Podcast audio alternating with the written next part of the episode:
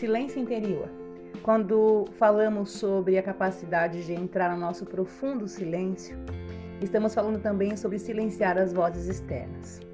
Existe uma parábola do Bhagavad Gita, onde um mestre do yoga cita que a nossa mente ela pode ser comparada com um oceano. Se nós olharmos o mar, ele tem sempre ondulações. As ondas vão e vêm, sendo movidas conforme a velocidade e a constância do vento lá fora. Então, superficialmente, o oceano está sempre em movimento. Agora, pois, quando nós mergulhamos, existe uma calma, um silêncio profundo, uma passividade profunda dentro de nós também. A nossa mente e o nosso coração podem então ser comparados com o mar, uma vez que quando nós ficamos muito expostos às correntes do vento externos, nós deixamos de buscar o nosso silêncio interior. Quando falamos também sobre esse tema, podemos auxiliar a nossa busca, o nosso contato conosco mesmos, o nosso silêncio interior, através de alguns tópicos importantes que nos levam até esse processo. O curso da nossa própria história diz respeito à somatização das coisas que nos acontecem, também juntada às crenças, às experiências, às histórias pelas quais vivemos. Quando nós passamos por alguns desafios em nossas vidas, basta nós identificarmos com aquilo ou não. Nós somos aquilo que nos acontece ou nós usamos aquilo que nos acontece como um combustível para guiar as nossas vidas. Existe um conhecimento que diz: um sábio havia pesquisado algumas histórias então ele entrevistou uma pessoa em situação de rua. Essa pessoa vivia na rua, dependendo das doações voluntárias dos outros, não tinha uma rotina, não tinha um trabalho, não tinha uma casa e não convivia com a sua família. O interlocutor então perguntou para essa pessoa qual a razão que motivou a viver nessa situação. Então ele respondeu que ele havia tido um pai alcoólatra e não havia tido referências paternas masculinas em sua vida e, portanto, havia preferido não ter uma rotina, não ter compromissos e viver conforme a sua própria liberdade. Então, o interlocutor perguntou para o magnata, um grande empresário, um homem empoderado, o que o levou, o que motivou a ter a vida que ele tinha, construir o império que ele construiu. E ele respondeu que ele, na sua infância, havia tido um pai alcoólatra que não havia dado referências maternas ou paternas, masculinas, e nenhuma família que pudesse dar essas duas referências masculinas e femininas para ele. Então, através dessa experiência, ele foi buscar na sua vida construir o império que a família não concedeu para ele. Ele ressignificou a história dele e guinou, não repetiu. Então, quando a gente pode olhar para essas duas experiências, nós verificamos que a pessoa em situação de rua, ela repetiu o ciclo, ela se identificou com aquilo que ela recebeu. O homem que construiu seu império, fez uma vida diferente, ele não se identificou com aquilo que lhe aconteceu e ele não repetiu o ciclo. Então, muitas vezes nas nossas vidas, nós temos a mania de nos identificarmos com aquilo que nos acontece com as críticas que nos fazem, com os ciclos que não nos aceitam, com as crenças que nos plantam, com os traumas e abandonos, rejeições aos quais somos impostos. Para que a gente possa acessar o nosso silêncio interior e resgatar a nossa essência, é preciso a gente não se identificar com o que nos acontece, mas sim buscar nessa fonte um propulsor para que nós possamos evoluir o silêncio interior também traz o tópico das leis de conexão. Com quem nós convivemos? Os ciclos que nós fazemos parte nos inspiram ou nos desmotivam. As pessoas com as quais, as quais convivemos, elas são pessoas que fazem extrair o melhor de nós ou elas nos atemorizam, nos diminuem. Nós somos aceitos, somos reconhecidos, somos acolhidos pelos nossos ciclos, sejam eles quais forem familiares, no ciclo de trabalho, nas nossas amizades, nos nossos relacionamentos, ou nós sempre temos que nos diminuir para caber nas histórias de alguém. É muito importante que através das leis das conexões nós possamos observar o nosso meio e buscar fontes de inspiração. Quando temos dúvidas ou não sabemos realizar algo, buscar por pessoas que saibam mais que nós para aprender com elas. Pessoas que têm uma história diferente que a nossa, para que elas possam nos inspirar a ser pessoas melhores.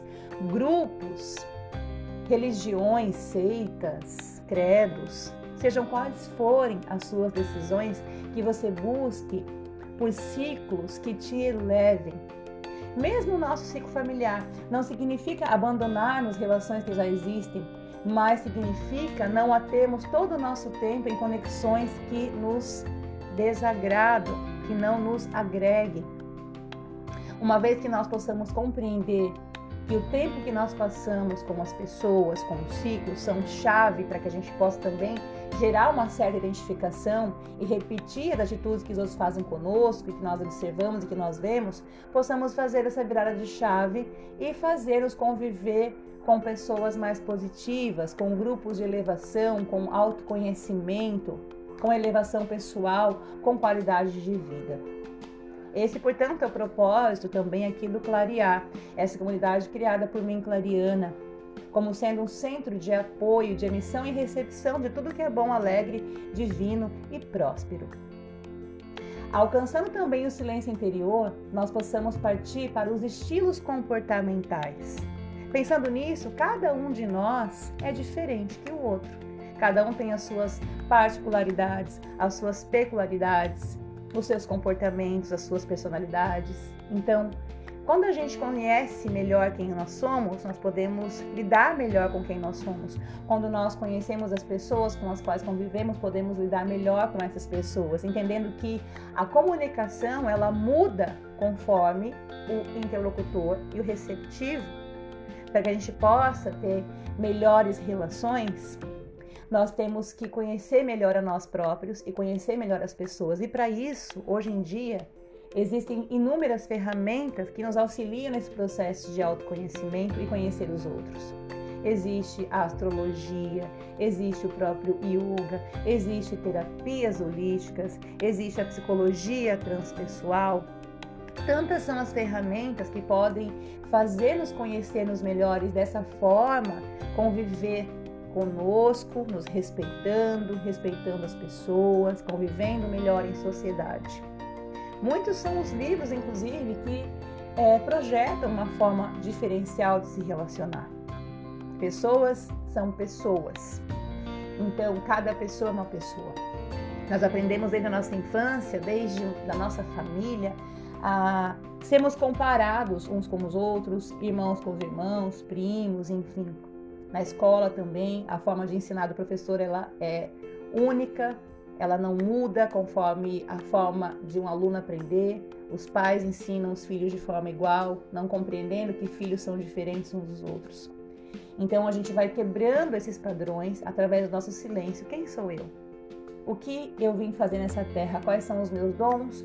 O que me incomoda? O que me acrescenta? O que me desagrada? Partindo do princípio das leis comportamentais e também do curso da nossa própria história e leis de conexão, seguimos para a lei da gratidão. Quando nós usamos aquilo que nos acontece como uma não identificação, crescendo, evoluindo, usando as experiências como recurso para nos elevar ainda mais, a gente consegue compreender um pouquinho melhor a lei da gratidão. A lei da gratidão ela dita que tudo nessa vida tem um propósito. Não existe uma folha que caia de uma árvore sem que o Criador assim quisesse.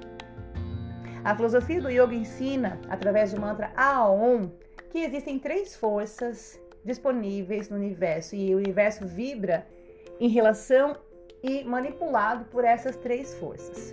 O A significa criar, o O significa manter e o M significa destruir ou transformar. Através dessas três forças, nós entendemos que tudo é criado com propósito. Tudo é mantido até o tempo que tem uma razão de ser mantido e depois é destruído para ser transformado, porque nada neste universo, nessa terra, some. As coisas são transformadas. Mesmo uma flor, ela tem o tempo de nascimento, ela vive até o tempo que ela pode ofertar a sua beleza e seu perfume, e depois ela se degrada, se transformando em alimento, em sumo da terra. Da mesma forma acontece com as experiências da nossa vida, com a nossa própria vida. Nós nascemos, vivemos e depois desencarnamos para um outro plano, para uma nova transformação. Sendo assim, não há por que a gente entrar num processo de reclamação, de vitimismo, de culpa, de vergonha, de medo, de vitimização mesmo, de nos colocarmos inferiores enquanto as coisas acontecem com uma certa razão. Nós somos mestres dos nossos destinos, porém, é muito importante lembrar que existe uma força divina acima de nós. Nós somos co-criadores. Porém, existe no alto um Deus, Pai e Mãe, Criador. E a chave que oferece para nós a permissão e a não permissão das coisas vem do alto. Eu gosto de explicar de uma forma analógica que eu é, resolvi explicar para meus alunos um bom entendimento. A nossa vida pode ser comparada com um grande tribunal de justiça. Quando você entra num tribunal, você vê que existe todos os papéis. Existe o réu, o advogado de defesa deste réu, o advogado de acusação, a promotoria, o júri, as testemunhas. Todos fazem um papel de cocriação dentro deste julgamento. Porém, nós sabemos que quem dará a sentença para este réu de absolvição ou de reclusão é o juiz. Assim também acontece na nossa vida, mas nós vamos mudando de papéis. Nós fazemos aquilo que deve ser feito, ou procrastinamos, não fazemos o que não deve ser feito, enfim. Mas existe acima de nós um Criador que sentencia se aquilo é bom ou não para nós, sejam questões mais densas, desafiadoras, ou sejam questões de alavancarmos. Existe um livro que escreveram após o acidente das Torres Gêmeas, o atentado, aonde esse escritor ele buscou é, fazer uma pesquisa com as pessoas que sobreviveram a esse acidente, né, que não estavam no prédio na hora que ele implodiu. E as histórias são inúmeras. Uma pessoa derramou café antes de entrar para as torres e aí foi trocar de roupa antes de ir para trabalhar. Uma pessoa perdeu o horário do metrô, o outro teve problema com o filho e acabou não conseguindo trabalhar, um outro perdeu a chave do carro, enfim, várias histórias mostram que essas pessoas que não desencarnaram neste momento não eram para estarem neste momento nas Torres Gêmeas, na implosão que aconteceu. O que, que acontece? Muitas vezes a gente fica muito desgastado quando alguém desencarna, quando as coisas não saem como nós queremos, quando uma relação acaba, quando perdemos dinheiro, quando saímos da nossa casa, ou quando o curso de qualquer coisa não vai tão bem como a gente gostaria que estivesse. Porém, tudo acontece conforme tem que ser. Eu creio que, segundo a espiritualidade, é dito que 80% da nossa vida ela tem um destino, 20% cabe a nós. Ou seja, nós viemos para essa terra para um sentido de evolução. Então, 80% da nossa história já está afirmada nessa terra, 20% é a gente que vai fazer a minha evolução pessoal, a minha revolução é, e evolução relacional com as pessoas com as quais eu convivo. Se eu não conseguir resolver alguns processos agora kármicos através das minhas ações, que são os meus dharmas, eu vou ter que resolver isso no outro momento. Nada nesse universo fica sem resolução. Existe o tempo para cada coisa.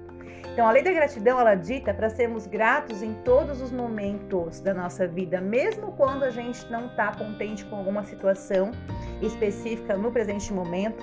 Nós devemos entender que essa situação ela tem uma razão de ser. Se nós saímos de casa para trabalhar às sete e no meio do caminho o pneu fura às seis e meia e a gente se atrasa para o nosso compromisso, a gente deve agradecer porque talvez esse pneu furado ele evitou que eu sofresse algum acidente na esquina próxima. Então, muitas vezes, nós temos a mania da reclamação, da não aceitação. O universo, Deus Pai e Mãe, os ensinamentos que ele nos passa não foram feitos para serem entendidos. Que ilusão e que pretensão a nossa entender o Criador. Nós devemos, acima de tudo, aceitar simplesmente aquilo que nos vem. Algumas coisas jamais serão compreendidas. Porém, a aceitação nos torna mais gratos, pois entendemos que tudo seguiu o curso que o Criador quis.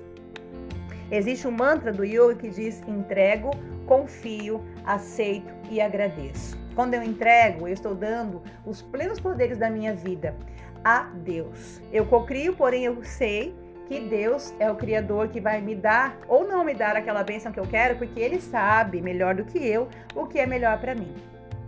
Quando eu digo confio, eu sei que tudo vai seguir conforme a providência divina. A aceitação diz que mesmo que eu não concorde, que mesmo que eu não entenda, que mesmo que eu não seja feliz com tudo que me ocorre, eu aceito. E a lei da gratidão, agradecer, é nós fazemos com que se multiplique, centuplique as bênçãos do Criador para nossas vidas, porque quando nós somos gratos, as coisas elas tendem a crescer. Quanto mais a gente agradece, mais coisas boas nos acontecem. Então, um recado da Clariana para vocês. Se aquela relação acabou, aquela pessoa foi embora, solta e deixa aí. Se o teu trabalho é, por acaso não está fluindo, tente outros caminhos.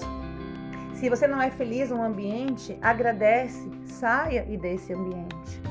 Deixa a vida fluir por experiência própria e por experiência enquanto terapeuta. Nós fluímos com a vida quando nós soltamos, sem querer controlar, sem querer entender alguns processos que talvez nunca serão compreendidos, mas soltando e deixando que o Criador, na sua competência, faça o que deve ser feito. E nós, na nossa competência de co-criadores, façamos o que deve ser feito. Essa é a lei da gratidão. E é por essa razão que, neste momento, nesse sagrado presente do eterno agora, nesse espaço em que habito, eu sou grata pela possibilidade de aprender cada dia mais e transmitir cada dia mais esses conhecimentos com os quais eu me deparo, entendendo que essa é minha missão de alma. Foi Clariana quem falou. Gratidão. Mergulhe então no seu silêncio interior.